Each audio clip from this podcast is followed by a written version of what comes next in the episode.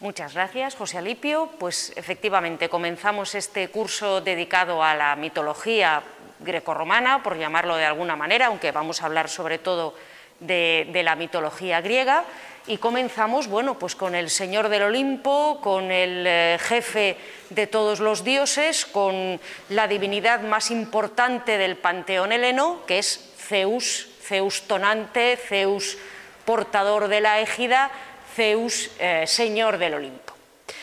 Zeus, en la mitología griega, es el dios de la luz, el dios del cielo cuando está despejado y es brillante y calmo y favorece a las empresas de los hombres, es el Dios también que envía la, lluvia, es el Dios del rayo, el Dios que usa el rayo como arma y que hace que llueva para que crezcan las cosas en los campos. Es también el Señor del Olimpo, el líder del resto de los dioses, eh, manda sobre ellos, resuelve sus disputas, les transmite órdenes cuando estos otros dioses interfieren con los requisitos o con los designios del destino y es también el garante del orden en el mundo. Es el que asegura que se hace justicia, es el Dios por el que se jura, es el Dios que respalda el cumplimiento de los juramentos, de la palabra dada y que castiga severamente a los perjuros, es el Dios que protege a los gobernantes justos, es el Dios que persigue a aquellos que no cumplen con las sagradas funciones de la hospitalidad protegidas por el propio Zeus, cuando Odiseo está en la caverna de Polifemo y el cíclope se está comiendo a los compañeros de Odiseo, Odiseo le advierte a Polifemo que habrá de pagar caro su comportamiento porque Zeus, aquel que vigila el comportamiento con los huéspedes castigaría esas acciones horrendas del cíclope Polifemo. Y efectivamente, como bien saben y como relataremos eh, cuando lleguemos a, hablar de Odiseo, eh, Polifemo acabó perdiendo la vista y quedando ridiculizado delante de sus compañeros los cíclopes. Eh, respecto a su origen, una vez examinado someramente el ámbito de actuación, la, actividad de la divinidad, respecto a su origen deben saber que a pesar de que Zeus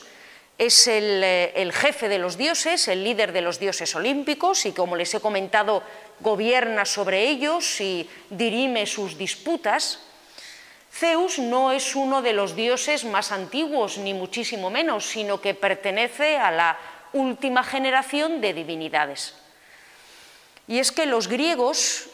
tenían dos concepciones muy particulares acerca del mundo. En primer lugar, concebían la creación como una sucesión de edades, como algo cíclico, en lo que los acontecimientos se repetían y las eras se iban sucediendo,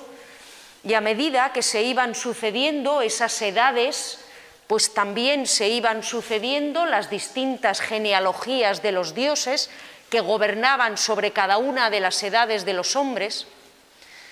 Y por otro lado, los griegos, como muchas civilizaciones antiguas, no concebían la existencia de un dios creador. Esto es muy frecuente en las religiones politeístas. Los griegos creían que en un principio en el mundo no había existido nada sino un revoltijo de agua y tierra, una masa indeterminada y caótica que recibía precisamente el descriptivo nombre de caos. Cierto día, sobre esa masa o de esa masa, desordenada, caótica, informe, amorfa, comienzan a surgir personalidades divinas, comienzan a surgir dioses. Y entre los primeros dioses que surgen, además de Eros, el dios del amor, que motiva las uniones entre los dioses y provoca la sucesión de las genealogías, nacen también o surgen de este caos informe Gea, la diosa de la tierra, y Urano, el dios del cielo que serían las dos grandes primeras divinidades. Gea y Urano, la diosa de la tierra y el dios del cielo, están unidos en un eterno abrazo, todavía el caos no ha terminado de convertirse en orden y el cielo y la tierra están tan apretados entre sí que no hay espacio para que nada crezca ni fructifique sobre la faz de Gea, sobre la faz de la tierra. Y de hecho, Urano y Gea están engendrando descendencia, están engendrando hijos, los titanes, pero estos hijos permanecen todavía en el vientre de Gea, en el vientre de la tierra, porque el abrazo de Urano no les deja salir al mundo, hasta que finalmente uno de estos titanes, Cronos, desde el seno de su madre, desde el seno de la tierra, desde el seno de Gea, toma una guadaña o un instrumento cortante y corta el pene de su padre Urano para romper el abrazo y dejar por fin que los titanes salgan del seno de la Tierra. Cuando se corta el pene de Urano, eh, pues esta parte de la, anatomía de Urano sale volando, cae al mar, Mm, Urano era un dios, el dios del cielo, así que levanta al caer una considerable cantidad de espuma y de esa espuma que levanta el pene de Urano al chocar con el mar, nace una diosa de las más antiguas de todas, que es la diosa Afrodita, la diosa del amor, que arriba pronto a las costas de Chipre, donde tendría uno de sus más antiguos santuarios. A partir de ese momento, roto el abrazo entre la tierra y el cielo, comienza la segunda de las estirpes de dioses, la segunda generación de divinidades, la de los titanes, presidida por Cronos, el dios que ha cortado el miembro viril de su padre, el dios que ha destronado al padre para ocupar su lugar, y su esposa y hermana Rea. Cronos Saturno en la mitología romana es el señor del tiempo, a partir de su nacimiento es cuando el tiempo empieza a correr, cuando puede haber vida sobre la tierra, cuando pueden desarrollarse los afanes de los hombres, cuando empieza a transcurrir la historia, pero Cronos ha llegado al trono, se ha convertido en el señor del mundo después de castrar a su padre. Así que Cronos tiene el temor de que algún día sus hijos hagan lo mismo con él. Así que a medida que los hijos de Cronos, recuerden el Saturno de la mitología romana, van naciendo, Cronos los va devorando para que éstos nunca ocupen su lugar. Y así Cronos devora a su primer hijo, al segundo, al tercero, al cuarto, al quinto, y cuando ya se ha comido cinco de sus hijos, su esposa, Rea, que desea poner fin a esta eh, macabra costumbre, a este infanticidio agravado con el canibalismo, pues Rea decide reemplazar al último de los hijos, al más pequeño, al sexto, con una piedra. Cronos pues era un dios, pero por lo visto no era precisamente un gorumet, ni un hombre o un dios de paladar exquisito, porque según llegó la piedra, pues se la comió sin ningún problema y sorprendentemente no notó ninguna diferencia con respecto a los hijos que se había comido con anterioridad. Y Rea, su esposa, pudo aprovechar para coger a este último niño, el sexto hijo del tiempo, el sexto vástago de Cronos, que es Zeus, y ocultarlo en una montaña en la isla de Creta, que es el monte Ida, este que tienen ustedes aquí en la imagen. Allí, en el monte Ida, Zeus quedó a cargo de distintas eh, divinidades menores quedó a cargo de los curetes, que eran, pues como les digo, unas divinidades de carácter completamente secundario, muy ruidosas, que se dedicaban a bailar, a danzar, a cantar y a hacer ruido constantemente para ocultar así los llantos del niño y que Cronos no los oyera.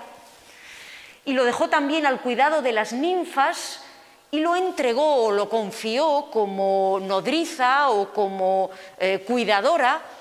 a una divinidad menor, a una especie de ninfa llamada Amaltea.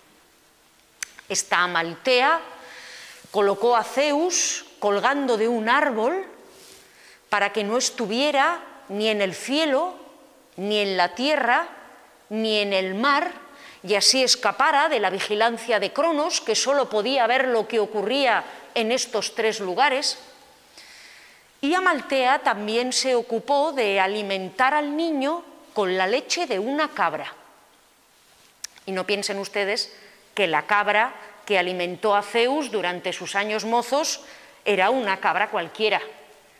Esta cabra eh, que, que, alimentó a Zeus recibía el nombre de Aix, la cabra, no tenía un nombre propio en griego, y era una criatura, hija de Helios, hija del dios del sol,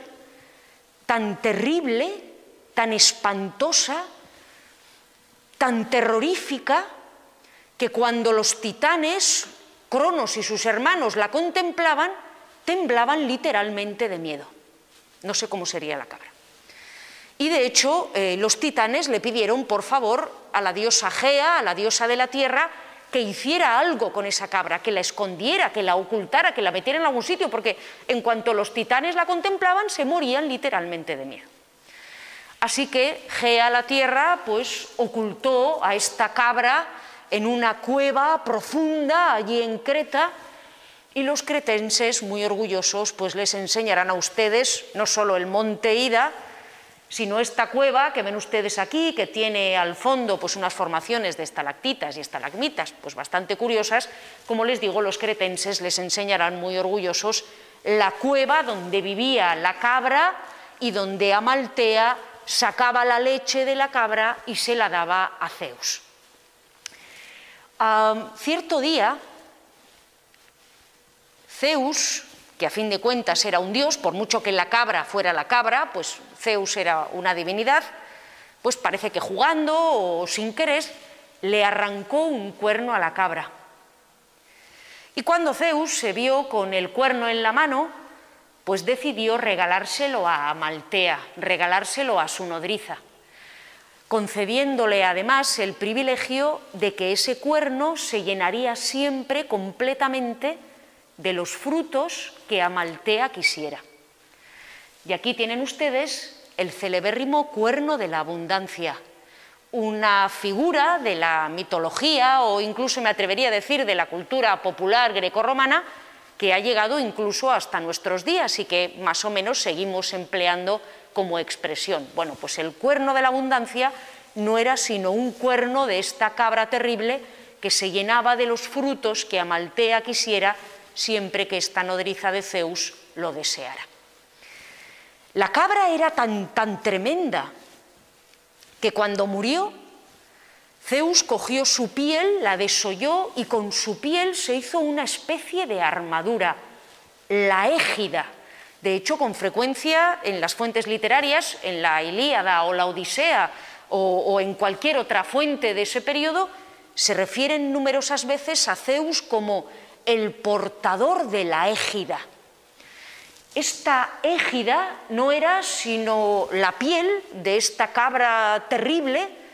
que Zeus había convertido en una armadura y que era dura y impenetrable y el dios olímpico la llevaba con orgullo como eso, un recuerdo de esta cabra que lo amamantó en su niñez. También suele representarse a una hija de Zeus, Atenea, portando esta égida, portando esta, esta piel de la cabra absolutamente impenetrable. Bien, cuando Zeus ya alcanzó la edad adulta eh, y ya contaba con la célebre égida y ya estaba listo para hacer lo mismo que había hecho su padre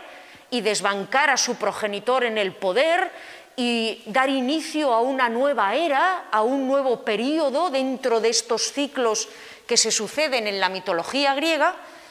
pues Zeus decidió ah, emprender una serie de medidas para preparar un combate contra la generación de su padre. Liberó a los cíclopes, de los que formaba parte Polifemo y el resto de sus compañeros que vivían en la isla de Sicilia, y los cíclopes forjaron para Zeus el rayo, que a partir de ese momento se convirtió en su arma principal, que emplearía con éxito en la lucha contra los titanes, y Zeus también se proveyó de un tónico, de un veneno, que encontró la manera de administrar a su padre, Cronos. Cuando Cronos ingirió ese veneno, empezó a sentir espasmos y a continuación fue vomitando uno detrás de otro los cinco hijos a los que se había comido. Sorprendentemente, y esto solo ocurre en la mitología griega, que yo sepa, los cinco hijos salieron completamente incólumes después de haber sido devorados por su padre y haber permanecido una cantidad no desdeñable de años dentro del vientre del mismo. Y estos cinco dioses, hermanos, todos de Zeus, hijos de Cronos y de Rea,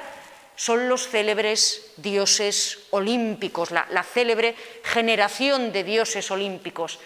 Hera, que se convirtió en la esposa de Zeus, la señora del cielo, la reina de los dioses, Demeter, la diosa de la agricultura, Estia, la diosa protectora del hogar, Hades, el señor de los infiernos, Poseidón, el señor de los mares, y naturalmente el sexto vástago que es Zeus. Acompañado de sus cinco hermanos, con el respaldo de los cíclopes y de los hecatónquiros, otras eh, figuras monstruosas de la mitología, Zeus se propuso asaltar la residencia de Cronos desbancar a su padre, expulsarlo y ocupar el lugar que había hasta ese momento eh, ocupado su progenitor.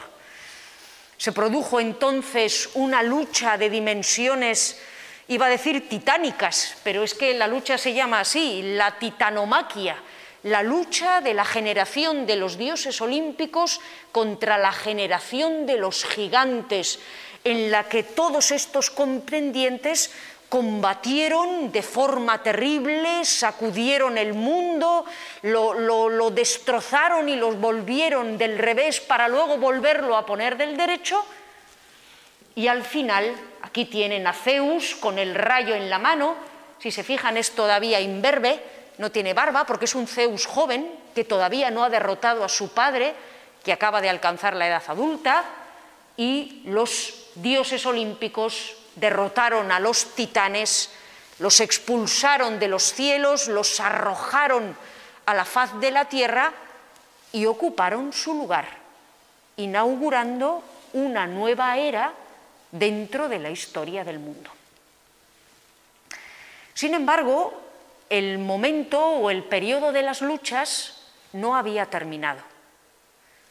justo después de que Zeus y sus hermanos, ayudados por los cíclopes y los hecatónquiros, derrotaran a los titanes en la colosal titanomaquia, otras criaturas, los gigantes, hijos de la tierra, se rebelaron en contra de los dioses olímpicos. Los gigantes, aquí tienen algunos ejemplos, eran unas producciones eran vástagos, hijos, nacidos sin ayuda de varón, de la diosa de la tierra, de la diosa Gea, a la que, como ven, se la suele representar hundida hasta la cintura o hasta el pecho en la propia tierra de la que ella sale de su elemento para manifestarse a los dioses y a los hombres. En tanto que hijos de la tierra, en tanto que creaciones subterráneas de tónicas,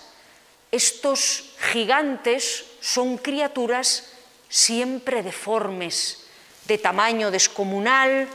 que normalmente, al igual que las serpientes que reptan y se esconden por el suelo,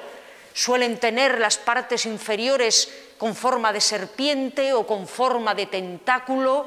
que a veces también tienen águilas, que muchas veces tienen deformidades o abominaciones como cientos de ojos o tres cabezas o tres cuerpos que salen a la vez de la cintura o serpientes y estas criaturas espantosas de tamaño descomunal, molestos por el asalto al poder de los dioses olímpicos, en cuanto terminó la titanomaquia, se lanzaron a su vez a combatir en contra de Zeus y de sus hermanos.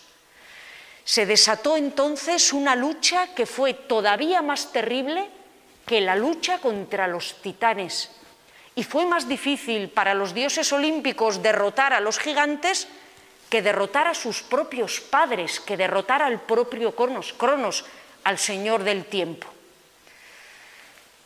Entre todos los gigantes, entre todas las abominaciones salidas de la tierra, había uno particularmente espantoso. Se llamaba Tifón. Tifón era tan alto que cuando se erguía completamente, su cabeza chocaba con el cielo. Era tan grande que cuando desplegaba los dos brazos y los abría en cruz, un brazo tocaba el límite del mundo por el oriente y el otro brazo tocaba el límite del mundo por occidente. Tenía dos ojos refulgentes que lanzaban fuego. A su espalda tremendas alas. De la cintura salían serpientes, víboras y tentáculos. Y en lugar de dedos tenía cien cabezas de dragón que lanzaban fuego. Esta criatura absolutamente espantosa era tan horrible de ver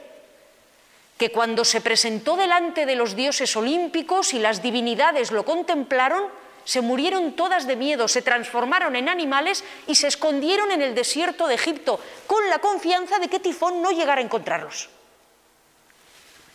Los únicos que aguantaron la contemplación de esta, de esta eh, eh, abominable criatura fueron Zeus, el señor de todos los dioses, y su hija Atenea. Ambos combatieron contra este temible tifón y ¿saben qué? Fueron derrotados por el gigante. Tifón derrotó a Atenea, Tifón derrotó a su padre, cogió a Zeus, le cortó los tendones que movían los brazos, le cortó los tendones que movían las piernas, lo arrojó a una cueva en el sur de Turquía, en la zona de Cilicia, lo dejó allí convertido en un despojo, en una piltrafa, que no podía mover ni brazos ni piernas porque le habían quitado los tendones. Y Tifón se preparó para lanzar ya el asalto y la dominación definitiva de los gigantes sobre el mundo. En ese momento apareció el dios Hermes, el mensajero de los dioses y un fiel colaborador de Zeus, que consiguió encontrar el lugar donde Tifón había escondido los tendones, devolvérselos a Zeus,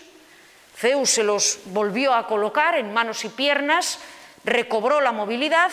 tomó sus rayos y volvió a pelearse con Tifón, lanzándole un rayo detrás de otro y al final desesperado, porque ni a base de rayos ni con todos los dioses combatiendo contra él había manera de vencer a este descomunal gigante, Zeus arrancó el monte Etna de Sicilia, se lo lanzó encima a Tifón y consiguió aplastarlo debajo. De tal manera que los griegos creían que cuando el monte Etna expulsaba lava,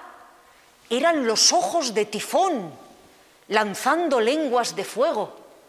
o eran todavía restos de los rayos de Zeus que se habían quedado clavados en el cuerpo del gigante y que salían por el cráter del volcán. Y que cuando Sicilia temblaba, y lo hace con frecuencia, era tifón, que debajo del Etna estaba tratando de levantar la montaña para liberarse y reemprender de nuevo su asalto al Olimpo. Después de este combate, los, dioses olímpicos, con Zeus a la cabeza, quedaron por fin victoriosos. Las luchas contra los titanes, especialmente las luchas contra los gigantes, quedarían siempre en la memoria de los griegos como el símbolo de la lucha del orden contra el caos, como el símbolo de la lucha de los hombres contra los monstruos, como el símbolo de la seguridad que proporcionaban los dioses olímpicos frente al caos primigenio del que había surgido de la tierra. Y Zeus y el resto de divinidades pues se recluyeron en espléndidas mansiones que se encontraban en lo alto de una montaña llamada el Monte Olimpo. Como probablemente todos ustedes saben, el Monte Olimpo se encontraba en lo que para los griegos era el extremo septentrional de la Hélade continental. Grecia acababa en las llanuras de Tesalia, estas regiones que ven ustedes aquí, la región del Epiro era tierra bárbara, era tierra salvaje. Grecia, como les digo, llegaba en su extremo septentrional hasta las fértiles llanuras de Tesalia y más allá de Tesalia se encontraban el reino de Macedonia, semigriego, semibárbaro, pero no considerado parte integrante de la Hélade, y las montañas bárbaras ya completamente de Iliria. Pues bien, justo en la frontera septentrional de Grecia, justo en la frontera septentrional de la Hélade, donde comenzaban las tierras de los bárbaros, se encontraba la gigantesca mole del monte Olimpo, donde los helenos creían, como les he dicho, que los dioses tenían su morada. El monte Olimpo, que domina las llanuras de Tesalia y al norte domina también las llanuras de Macedonia, es uno de los montes más altos de los Balcanes, tiene casi, casi 3.000 metros de altura, es una, desde luego la montaña más alta de, de, Grecia, la montaña más alta de la Hélade, y allí en aquel confín septentrional de lo que ellos consideraban el mundo civilizado, justo en la frontera donde comenzaba la barbarie, se encontraba la morada de los dioses. De ahí el apelativo de olímpico que se dedica a esta generación de dioses y que se dedica al propio Zeus. Sin embargo, deben saber que con el paso del tiempo eh, el concepto de Olimpo fue diluyéndose cada vez más. Si en un principio, en tiempos pretéritos, en épocas arcaicas, cuando el territorio era menos conocido, el monte se consideraba realmente el lugar donde vivían los dioses, con el tiempo esta idea se fue abandonando y se atribuía a los dioses la residencia en un lugar llamado Olimpo, pero que no tenía una traslación concreta en el mundo físico que conocíamos. El Olimpo era allí donde vivía Zeus y no tenía por qué estar necesariamente en las cimas de este monte que vemos aquí. Una vez convertido ya en señor del Olimpo, donde quiera que estuviera, y en eh, señor de todos los dioses, derrotadas las anteriores generaciones, Zeus comenzó a poner orden en el mundo, comenzó a intervenir en la tierra. Y hay que decir que el modo en el que Zeus pone orden en el mundo es eh, cuanto menos particular, pero muy adecuado a la mentalidad griega, que donde los dioses no hacían al hombre a imagen y semejanza de la divinidad, sino que las divinidades eran imaginadas a imagen y semejanza de los hombres. Quiero decirles con esto que Zeus se dedicó a poner orden en el mundo uniéndose con distintas mujeres, casándose o ayuntándose de formas diversas, ya lo vamos a ver, muy diversas, con distintas mujeres para engendrar nuevas divinidades o nuevos héroes según la naturaleza de la mujer con la que se uniera, que, como les digo, servían para ordenar la creación, para ordenar el mundo. Una de las primeras uniones de Zeus, de la que hablaremos más adelante al hablar de esta divinidad, es la de Metis, una oceánide, una hija del océano, que bueno, como les digo, lo relataremos cuando llegue el momento de hablar de Atenea, pero simplemente les adelanto que por una serie de diversas circunstancias Zeus acabó comiéndose a Metis. y este acto de canibalismo acabó provocándole a Zeus un espantoso dolor de cabeza. Y este dolor de cabeza fue solucionado con por Hefesto abriéndole la cabeza a Zeus con un hacha. Y esta nueva acción, tan descabellada y absurda como todas las anteriores, acabó terminando con Atenea, toda ella vestida con casco, lanza, escudo y la égida, la piel de la cabra terrible, saliendo de la cabeza de su padre y dando un grito de guerra.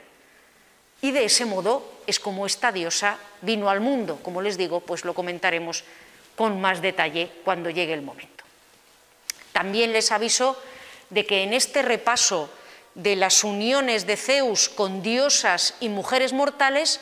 no tengo el menor deseo de ser exhaustiva, porque eso nos implicaría todas las clases del curso y probablemente tendríamos que extendernos a lo largo de todo el verano. Entonces voy a tomar solo los casos más importantes y señalados, pero que sepan que quedan todavía unos cuantos o bastantes más. Con Metis la Oceánide pues engendró de esta forma tan particular a la diosa Atenea, con Temis, una titánide, una diosa o una criatura de la generación de los titanes, Zeus engendró a otras divinidades también tremendamente interesantes, que son las llamadas horas, pero que en realidad son la paz, la disciplina y la justicia, y a las todavía más célebres Moiras, también conocidas como las Parcas, las diosas del destino. Estas Moiras, cada uno de nosotros, según la mentalidad griega, tiene una Moira, son las dueñas de nuestro destino. El destino que nos ha sido asignado al nacer. Y a todos se nos ha concedido una determinada cantidad de alegrías, una determinada cantidad de dolores y una duración para nuestros días sobre la tierra. Las moiras, que son tres, una de ellas teje el hilo, la otra lo enrolla y cuando se han cumplido nuestros días, la tercera lo corta poniendo fin a nuestra vida. Zeus, que como les he dicho es el garante del orden en el mundo, y estas divinidades que él engendra y que no son sino emanaciones de su propia persona, son las que van ordenando el universo y la vida de los hombres según los designios del propio Zeus, son la herramienta que él emplea, como les digo, para ordenar sobre el mundo. Ya el propio Zeus, nos dice Homero, que tenía dos jarras a la puerta de su palacio en el Olimpo y que de una jarra sacaba los bienes y que de otra jarra sacaba los males y que él era siempre justo y sacaba siempre de una y luego sacaba de otra y que sólo excepcionalmente sacaba demasiado de los bienes o demasiado de los males, pero que al final siempre acababa compensando. Pues bien, en esta faceta de Zeus como Dios ordenador, como Dios que, como les digo, imparte justicia y él mismo es también justo, las moiras,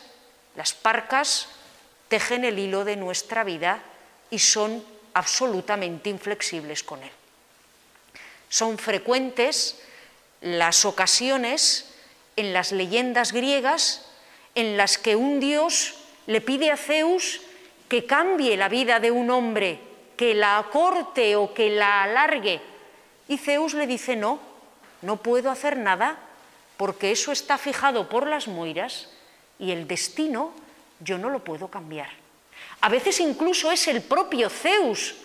el que desearía que las moiras tejieran su hilo de otra manera, pero en tanto que emanaciones de la propia justicia universal que el Dios olímpico encarna, siempre termina por abstenerse de intervenir y deja que las moiras hagan su función. Con otra oceánide, con otra hija del océano, pues Zeus tuvo ni más ni menos que a las tres gracias. Aquí las ven en el celebérrimo cuadro de Rubens. Las tres gracias eran tres divinidades de la naturaleza que se dedicaban a danzar, como ven, siempre las tres danzaban juntas, siempre se presentaban juntas, abrazadas y bailando, llenaban el mundo de luz, de alegría, de frutos, contribuían a que la naturaleza fructificase y eran unas de las encargadas de llevar la alegría tanto a los dioses como a los hombres. Zeus no solo es el dios de la justicia y el orden, sino que también reparte sus dones a través de las gracias sobre el mundo. Y no son estos los únicos dones que tiene Zeus para darnos. Los regalos que nos da no son solo de carácter alegre o festivo o la naturaleza que fructifica, sino que sus dones también tienen un componente intelectual. Además de ser el padre de Atenea, la diosa de la inteligencia, de la razón, ah, de, la manipulación eh, inteligente del mundo, Zeus, con otra titánide, con otra figura de la, de la era de los titanes, Nemósine, fue el padre de las nueve musas. Algunas otras variantes de la leyenda, lo comentaremos al hablar de Apolo, hacían a las musas hijas de Apolo. Pero como les digo, en general se considera que las nueve musas, las patronas de la astronomía, de las matemáticas, de la música, eran hijas de Zeus y que a través de ellas Zeus inspiraba a los artistas y a los eh, artesanos para hacer del mundo un lugar mejor. Por último, una de las últimas creaciones de Zeus, una de las últimas emanaciones de este dios ordenador, nació de la unión de Zeus con su propia hermana, Demeter. Y esta criatura, nacida de la unión de Zeus con la diosa de la naturaleza, es Proserpina, la Perséfone romana. Como probablemente sepan, aquí he traído la celebérrima representación que realizó Bernini del rapto de Proserpina, del rapto de Perséfone, y que se encuentra hoy en la Galería Borghese, en Roma, y que es una de las estatuas más hermosas del barroco. Pero a mí me resulta mucho más conmovedora, mucho más impactante la representación del rapto de Proserpina por su tío Hades, que aparece en una de las tumbas de, las necrópolis, de la necrópolis real de Vergina, de la necrópolis real donde está enterrado Filipo II y la familia de los argeades, de los argeadas, perdón, de los reyes de Macedonia. Como probablemente sepan, Proserpina, la hija de Zeus y Demeter, acabó siendo secuestrada por su tío Hades, el dios de los infiernos, y esta Proserpina, esta hija de Zeus, acabó convertida junto a su tío en la diosa de los infiernos. Pero por concesión a Demeter, por concesión a su madre, a la hermana de Zeus, a otra olímpica, Zeus permitía que Proserpina pasara seis meses en el infierno y seis meses sobre la faz de la tierra, acompañando a su madre. De tal modo que durante seis meses, los seis meses que, Proserpina estaba en el infierno, su madre Demeter se negaba a permitir que, nadie que nada creciera sobre la tierra. Demeter era la diosa de la agricultura que se encargaba de que fructificaran los campos y de que los árboles se cubrieran de hojas y los campos de hierba. Pues bien, todo el tiempo que Proserpina estaba en el infierno, Demeter se negaba a permitir que nada creciera sobre la tierra. Y los seis meses que Proserpina pasaba con su madre, en esos seis meses Demeter mostraba su alegría haciendo que todo se llenara de flores, que los árboles se cubrieran de hojas y que el campo diera mies. Y de esa manera explicaban los griegos la existencia de las estaciones. El otoño y el invierno es cuando Proserpina está en el infierno y la primavera y el verano es cuando Proserpina está con su madre Demeter. Así que incluso el transcurrir de las estaciones a lo largo del año es fruto de esta universal ordenación que realizó Zeus sobre el mundo a través de su prole. Si Zeus, como ven, tuvo un montón de hijas con distintas diosas, también realizó numerosas uniones carnales con infinidad de mujeres. Ya les he dicho que no voy a ser exhaustiva, que solo voy a recoger las principales. Uniéndose con estas mujeres, Zeus también actuaba sobre el mundo, porque era así como engendraba a los héroes que darían muerte a los monstruos que devoraban a los hombres y que les permitían colonizar todos los rincones de la tierra. Por ejemplo, con Danae, una princesa a la que su abuelo había metido en una torre porque le habían profetizado que si Danae tenía un hijo varón, ese hijo varón daría muerte a su abuelo. Pues con Danae en forma de lluvia de oro, en forma de lluvia dorada, Zeus, aquí lo tienen, bastante tonante, con bastantes rayos, engendró ni más ni menos al héroe Perseo, que fue el encargado de dar muerte a la terrible Medusa, una criatura que, como bien saben, convertía en piedra a todos aquellos sobre los que posaba su mirada. Así que a través de Danae, Zeus libró al mundo de la Medusa. Con Europa una princesa fenicia que estaba allí tan tranquila en las playas del actual Líbano jugando con unas compañeras, cuando Zeus se fijó en ella y se presentó delante de ella en la forma de toro blanco, un enorme toro blanco. Y bueno, eran otros tiempos. Eh, Europa, en lugar de salir corriendo, se acercó al toro y lo cubrió de flores y empezó a jugar con él. En el momento en el que Europa princesa fenicia, recuerden, se montó en el toro, Zeus salió corriendo, cruzando la, la, superficie del mar, llegó a la isla de Creta, allí se unió a Europa debajo de un platanero y nacieron tres hombres que se convertirían en reyes de Creta, Minos, Radamantis y Sarpedón. Estos tres eh, protagonizarían una serie de anécdotas en la isla de Creta. Minos se convertiría en el causante de la aparición del Minotauro, en el constructor del laberinto, en fin, en, una serie de, de sucesos extraordinarios que tuvieron lugar en la isla, pero lo que a mí me interesa es que estos tres personajes, recuerden que siempre son actuaciones de Zeus sobre el mundo, una vez muertos, acabaron convertidos en los jueces de los muertos, en los que recibían a aquellos que iban al más allá y en los que juzgaban quienes eran dignos de llevar una existencia dichosa una vez en el Hades, una vez en el inframundo, o quienes, por el contrario, debían afrontar terribles castigos por el pésimo comportamiento que habían tenido en vida. Así que a través de estos tres hijos de Zeus, Zeus también em, extendía su deseo de orden, de justicia y de razón hasta el mismísimo inframundo, hasta los confines del Hades, donde gobernaba su hermano, el rey de los muertos. Deben saber, eso sí, que no todas las intervenciones de Zeus sobre la tierra fueron positivas para los hombres. En cierta ocasión,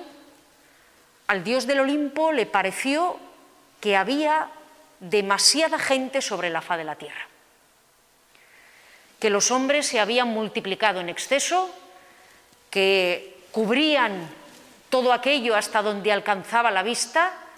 y que era necesario hacer algo para diezmarlos.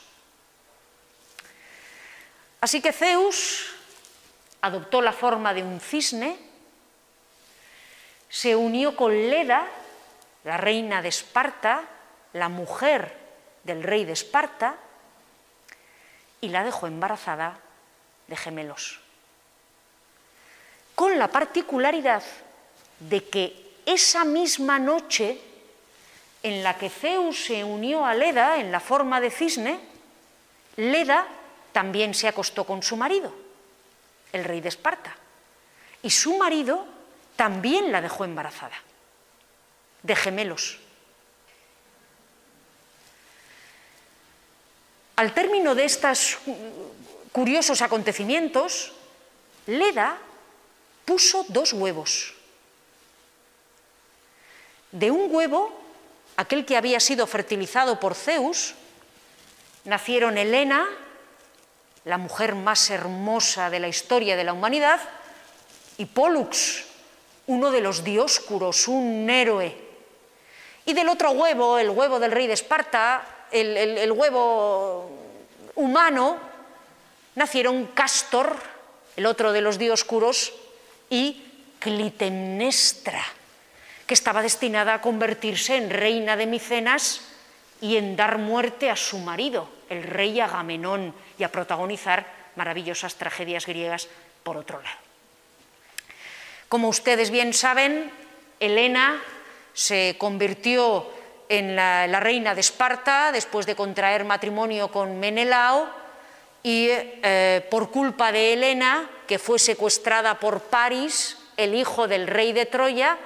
estalló entre griegos y troyanos la guerra de Troya. Y en esa guerra de Troya, que duró diez años y en la que combatieron todos los héroes griegos y los héroes troyanos y héroes de un montón de lugares,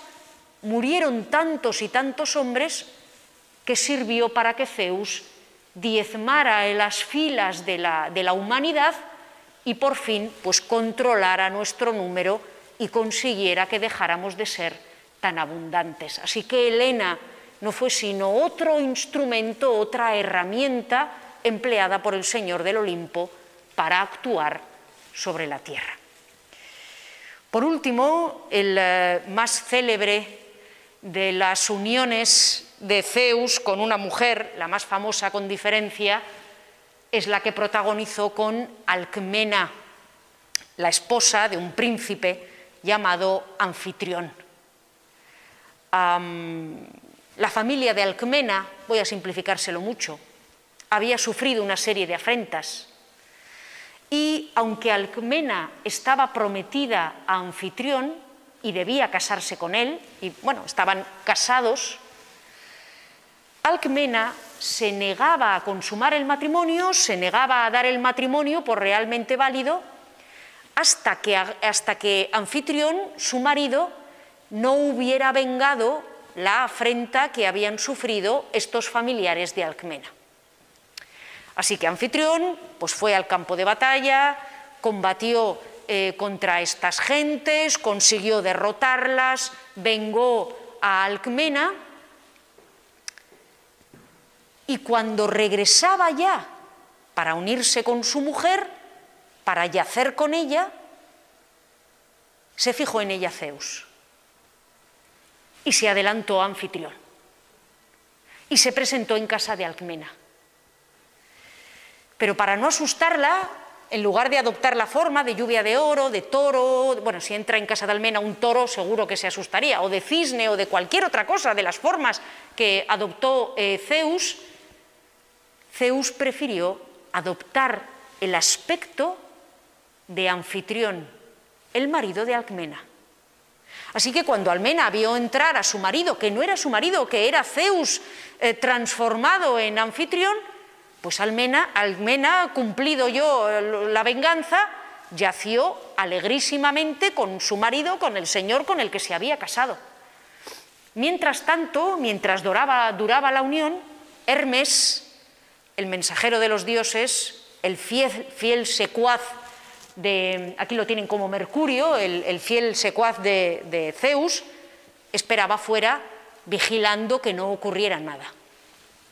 Y en estas, fíjense, y esto nos lo cuenta maravillosamente Plauto en una de sus comedias más divertidas, titulada Anfitrión. Ah, en una de estas está Zeus convertido en anfitrión, acostándose con Alcmena, está Mercurio fuera, vigilando, y de repente Mercurio ve llegar a Sosia, el criado de anfitrión, que llega a casa de su dueño para preparar las cosas y avisar a Alcmena de que llega anfitrión, de que detrás de él va a llegar su marido. Y claro, Hermes no puede permitir que Sosia, el esclavo de anfitrión, entre en casa y le diga a Alcmena que anfitrión está por llegar porque Alcmena ya se está acostando con anfitrión, aunque anfitrión no es anfitrión, es Zeus disfrazado. Así que Mercurio se presenta, o, eh, Hermes se planta en la puerta de la casa de Alcmena y anfitrión y adopta la forma de Sosia, el esclavo.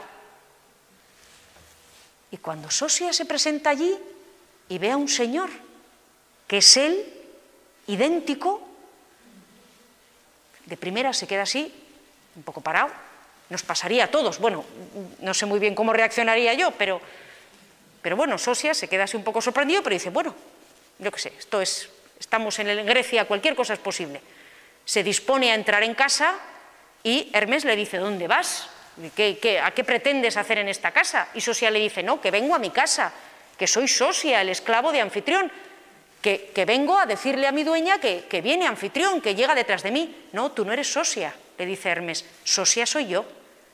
Y Sosia, no, no, un momento, yo soy Sosia, el esclavo. No, no, no, que tú no eres Sosia. Y cada vez que Sosia se atreve a decir que él es Sosia y que esa es su casa, Hermes le muele a garrotazos. Y le arrea de tal manera a Hermes que al final el pobre Sosia dice, pero yo soy Sosia, ¿vuelves a repetir que eres Sosia? No, no, no, no. Y al final el pobre Sosia acaba tan golpeado y tan terriblemente confundido que le termina diciendo a, Hermes, pero vamos a ver, si yo no soy Sosia y Sosia eres tú, entonces ¿quién soy yo? ¿Me he muerto?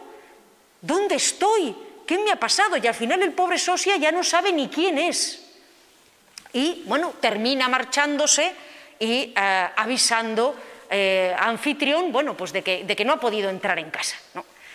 al final de esta unión ah, tan peculiar, pues Alcmena, como les comentaba, queda, queda embarazada y acaba naciendo el más grande, con mucha diferencia, de todos los héroes griegos, del que hablaremos en su día, y el principal encargado de liberar al mundo de los dioses, que, perdón, de los monstruos que impedían que los hombres pudieran expandirse por él. Hércules se considera un héroe civilizador,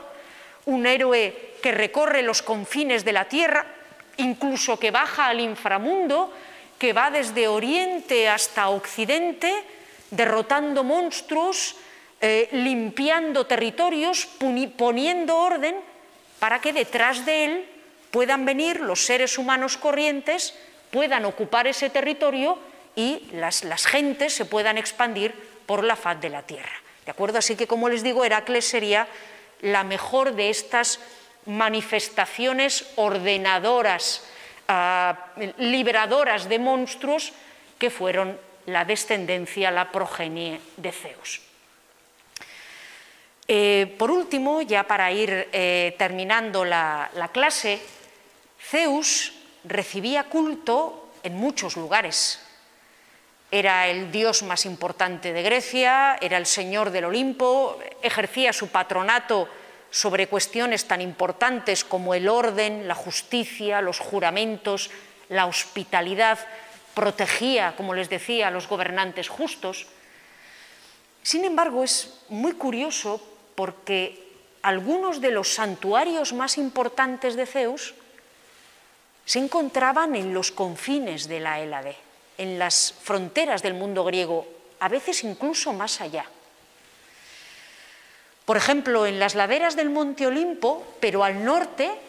en la región de Macedonia, en, los dominios del reino de Macedonia, este reino que era medio griego, medio bárbaro,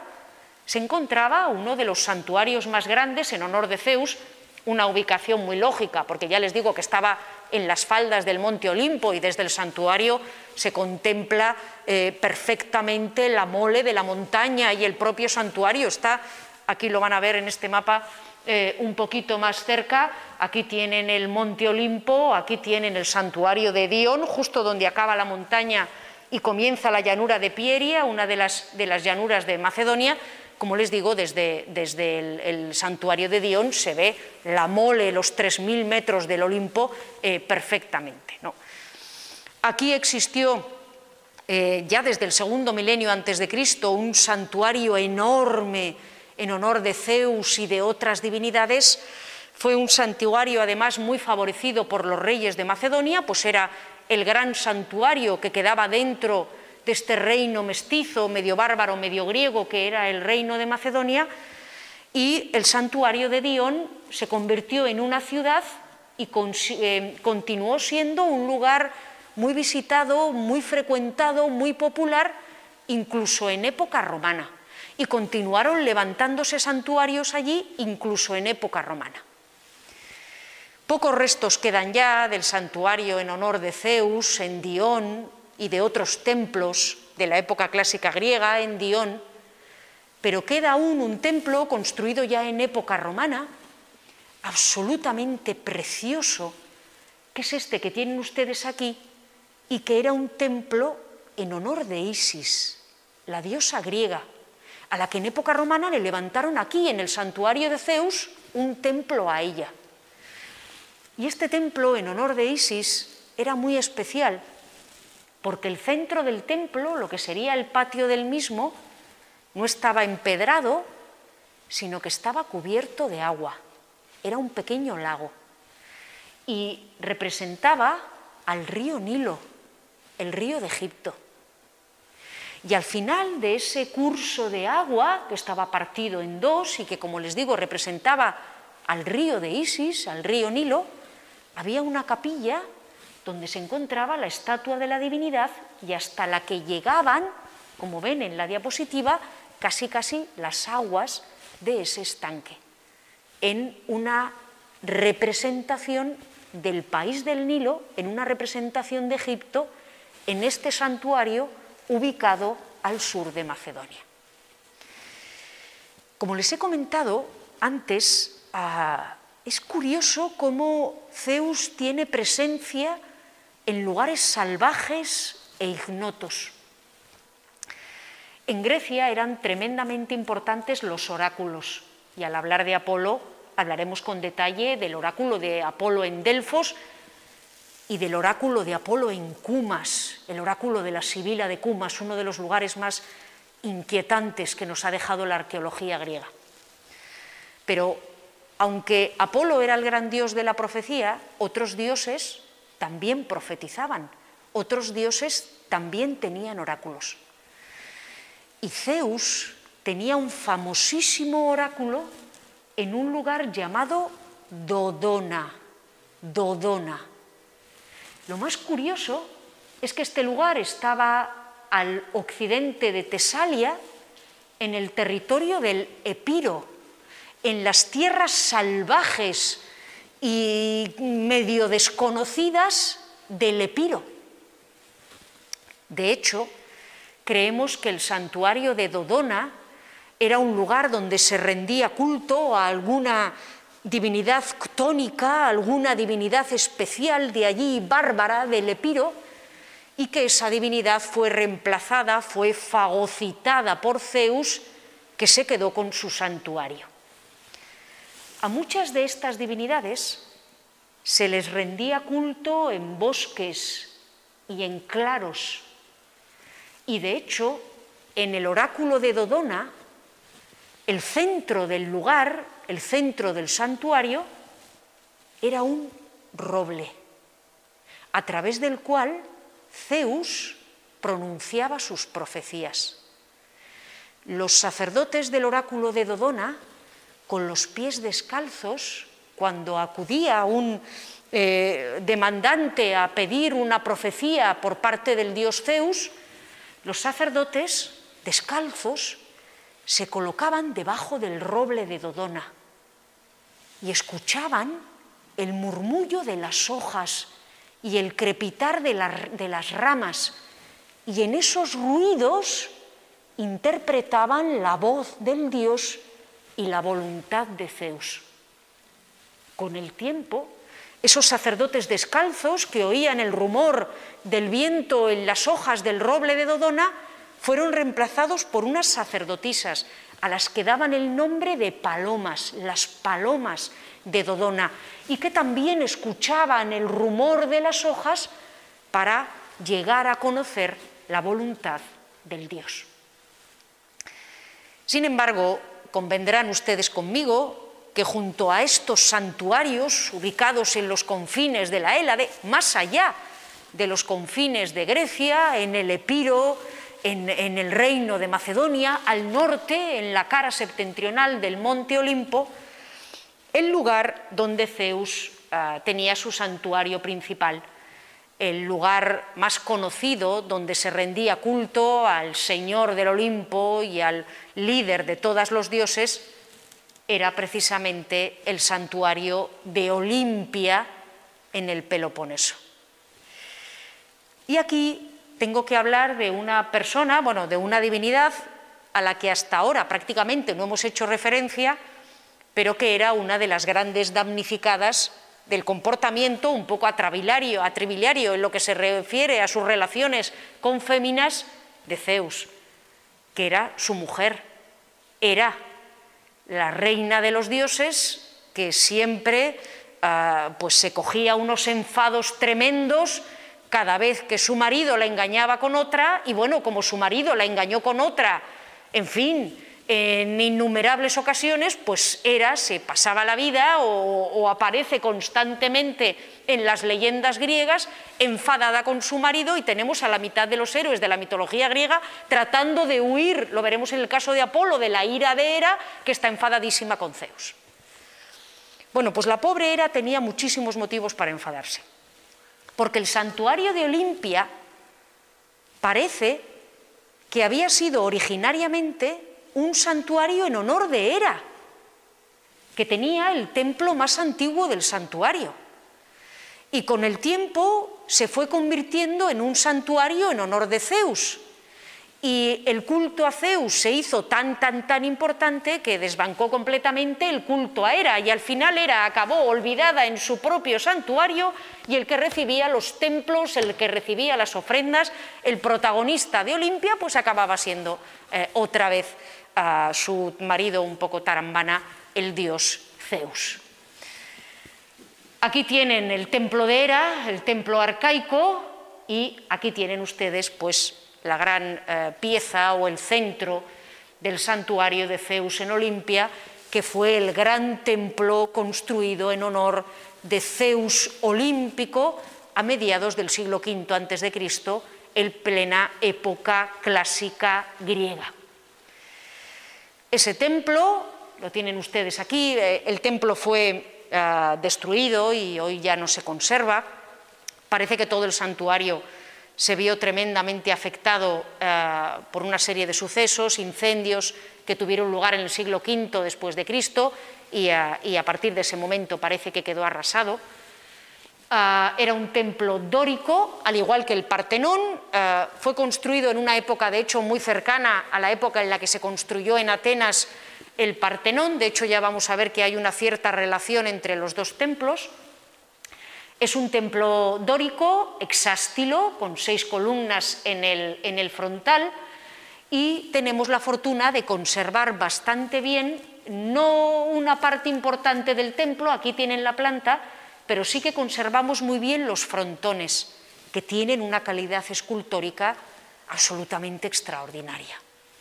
Aquí tienen uno de los frontones que está dedicado a una divinidad eh, de la que eh, no voy a hablar, que se llamaba Peleo, una divinidad importante para la Élide, para la zona donde estaba el templo de Zeus olímpico, el santuario de Olimpia,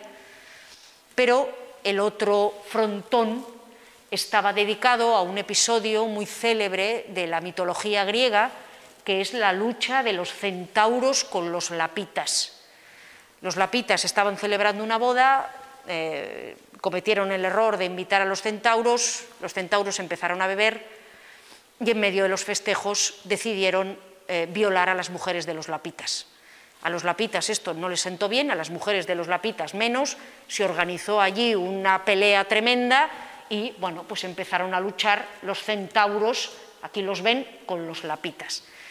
Esta lucha aparece también en el Partenón, aparece en las metopas que adornaban el exterior el Partenón y es una representación clásica de la lucha del orden,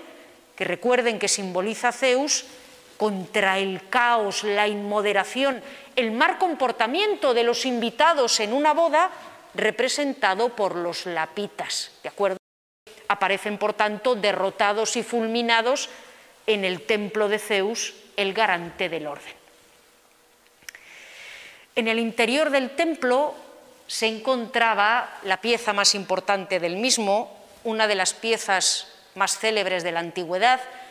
considerada una de las siete maravillas del mundo antiguo, que era una estatua que tenía un, interior, una, una estructura de madera, pero sobre esa estructura de madera se colocaban planchas de marfil y planchas de oro de tal manera que al exterior lo que uno veía era una estatua gigantesca, ya ven, de más de 12 metros de altura, que parecía estar completamente hecha en oro y en marfil, que era criselefantina, ¿de acuerdo? De oro y de marfil. No conservamos la estatua, que se perdió ya en la antigüedad, conocemos cómo era gracias a monedas Sabemos que representaba a Zeus, señor del Olimpo, portador de la égida, sosteniendo una victoria, una niqué en las manos, con un cetro encima del cual parece que había un águila y su contemplación. Tenemos varias eh, fuentes que nos hablan en ese sentido. El, el, general romano, por ejemplo, que en el siglo II se apoderó de estas regiones, Paulo, que la contemplación pues, era tan magnífica, tan extraordinaria, que dejaba sin palabras y profundamente conmovidos a todos los que la veían. Ese efecto de grandeza y majestad de la estatua se veía acrecentado porque constantemente, para conservar el marfil, lo cubrían de aceite y lo untaban con aceite, de tal modo que la estatua brillaba y a los pies de la estatua había un canal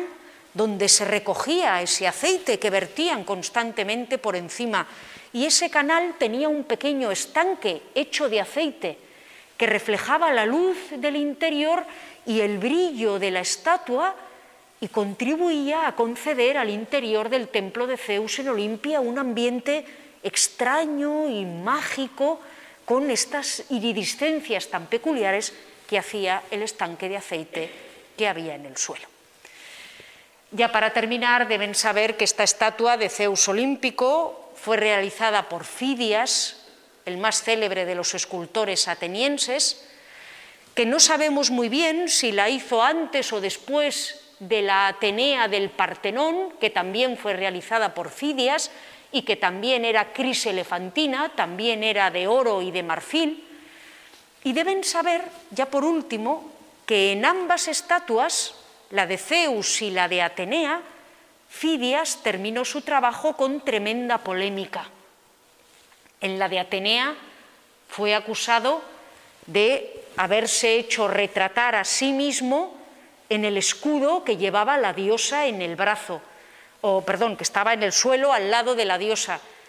representando el rostro de Fidias en un objeto tan sagrado como era la estatua de Atenea en el Partenón. En el caso de Zeus olímpico, la polémica es todavía más curiosa. Fidias sentía